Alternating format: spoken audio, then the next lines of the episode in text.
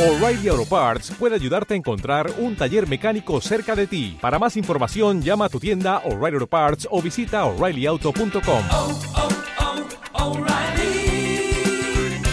oh, Parts. ¿Cómo superar el resentimiento? El resentimiento es la, es la amargura y el odio que te hacen daño a ti mismo. El amor y el desencanto llega al matrimonio cuando uno de los dos ha herido verbalmente de acción a su cónyuge, cuando ha faltado consideración y respeto. Entonces el amor que había fue desapareciendo hasta convertirse en desamor y resentimiento. Esto debido a que los maltratos causados han quedado sembrados en su mente. Cuando en el matrimonio alguno de los dos tiene resentimiento, se hace difícil la convivencia. Es como tener un freno, un freno de mano que no permite avanzar. Un freno como el desánimo, la desilusión, la impotencia, ganas de desistir de la relación. El resentimiento puede llegar a destruir su matrimonio porque desgasta el amor, la confianza y la lealtad, cualidades que son fundamentales para un matrimonio. No es el síntoma de un problema de pareja, es una enfermedad. Por eso dice la Biblia que nos deshagamos de los sentimientos de amargura. En el libro de Efesios, en el capítulo 4, versos 31 y 32, nos dice, Quítese de vosotros toda amargura, enojo, ira, gritería y maledicencia, y toda malicia. Continúa diciendo en el 32, Antes sed benignos unos con otros, misericordiosos, perdonándoos unos a otros, como Dios también os perdonó a vosotros en Cristo Jesús. La persona que sufre es la que guarda el resentimiento, es la persona resentida. Guardar resentimiento es como autocastigarse y esperar que la otra persona sienta el dolor. En su libro Healing from Family Rights, Cómo sanar las heridas familiares, Mark Schilzel explica, puede ser que el familiar al que tiene el resentimiento esté de lo más tranquilo y ni siquiera se imagine que hay un problema, de modo que el más lastimado de los dos termina siendo usted. ¿Cómo quitar el resentimiento? Así que cada uno someta a prueba su propia obra y entonces tendrá motivo de gloriarse solo respecto de sí mismo y no en otro.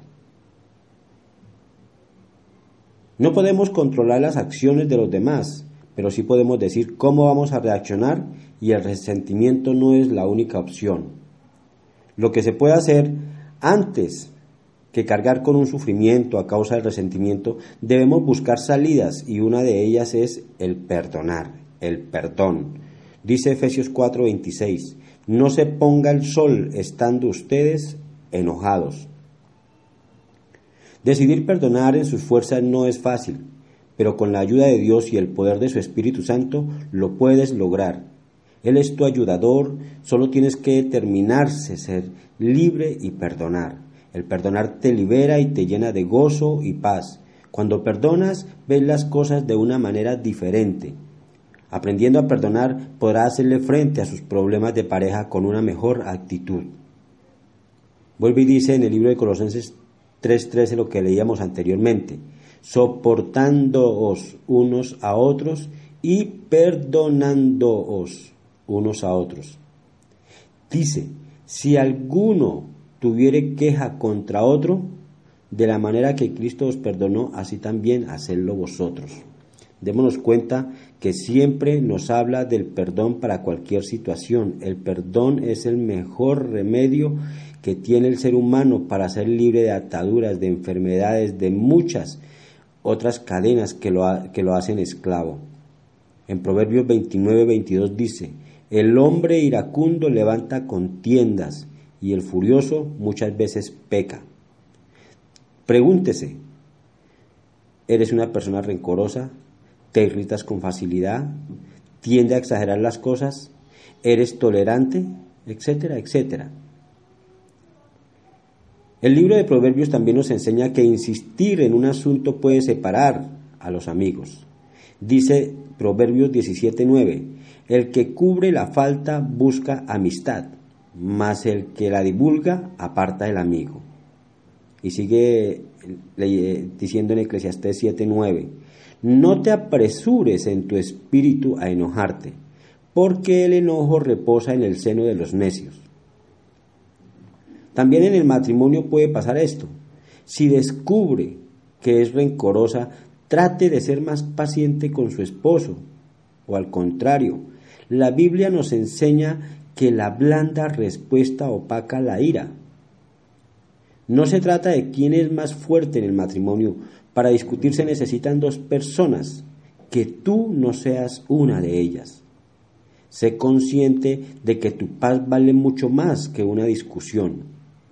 Las discusiones son pasajeras y si se llevan con sabiduría, nos llevan a una madurez que nos hacen actuar con mucha más rectitud. Primera de Pedro 4.8 dice, y ante todo, tened entre vosotros ferviente amor, porque el amor cubrirá multitud de pecados. Pregúntese si realmente vale la pena discutir. Hazte esa pregunta. ¿Realmente saco provecho, ganas algo con ello y sacan una conclusión. La palabra de Dios dice que hay un tiempo para todo. Hay tiempo de callar y hay tiempo de hablar. No es bueno reclamar por todas las ofensas. En ocasiones lo mejor es seguir este consejo. Digan lo que quieran en su corazón, sobre su cama y callen.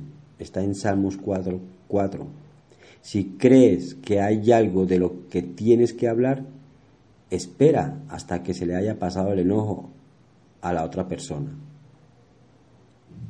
Una mujer llamada Beatriz dice, cuando me siento herida, trato de calmarme primero. A veces me doy cuenta de que el problema no es tan grave y eso me ayuda a hablar y actuar con respeto. Una observación. Cuando decides perdonar, sucede lo siguiente. En el perdón, como te decía anteriormente, hay paz en tu corazón. Recuerdas lo sucedido, pero no sientes ira ni sed de venganza. Te, te, vuelves una persona fuerte y comprensiva. Sabes que el no perdonar trae enfermedad al matrimonio y hasta un posible divorcio. Trae problemas a tu salud, sin contar con que también afecta a todas las personas que se encuentran en tu entorno, tales como son los hijos, los padres, los hermanos, etcétera, etcétera. El perdón sana corazones y restaura vidas. No permitas que la amargura invada tu ser. El enemigo pone pensamientos negativos, manda dardos a tu mente destructivos, te hace ver las cosas que no son con tal de verte destruida.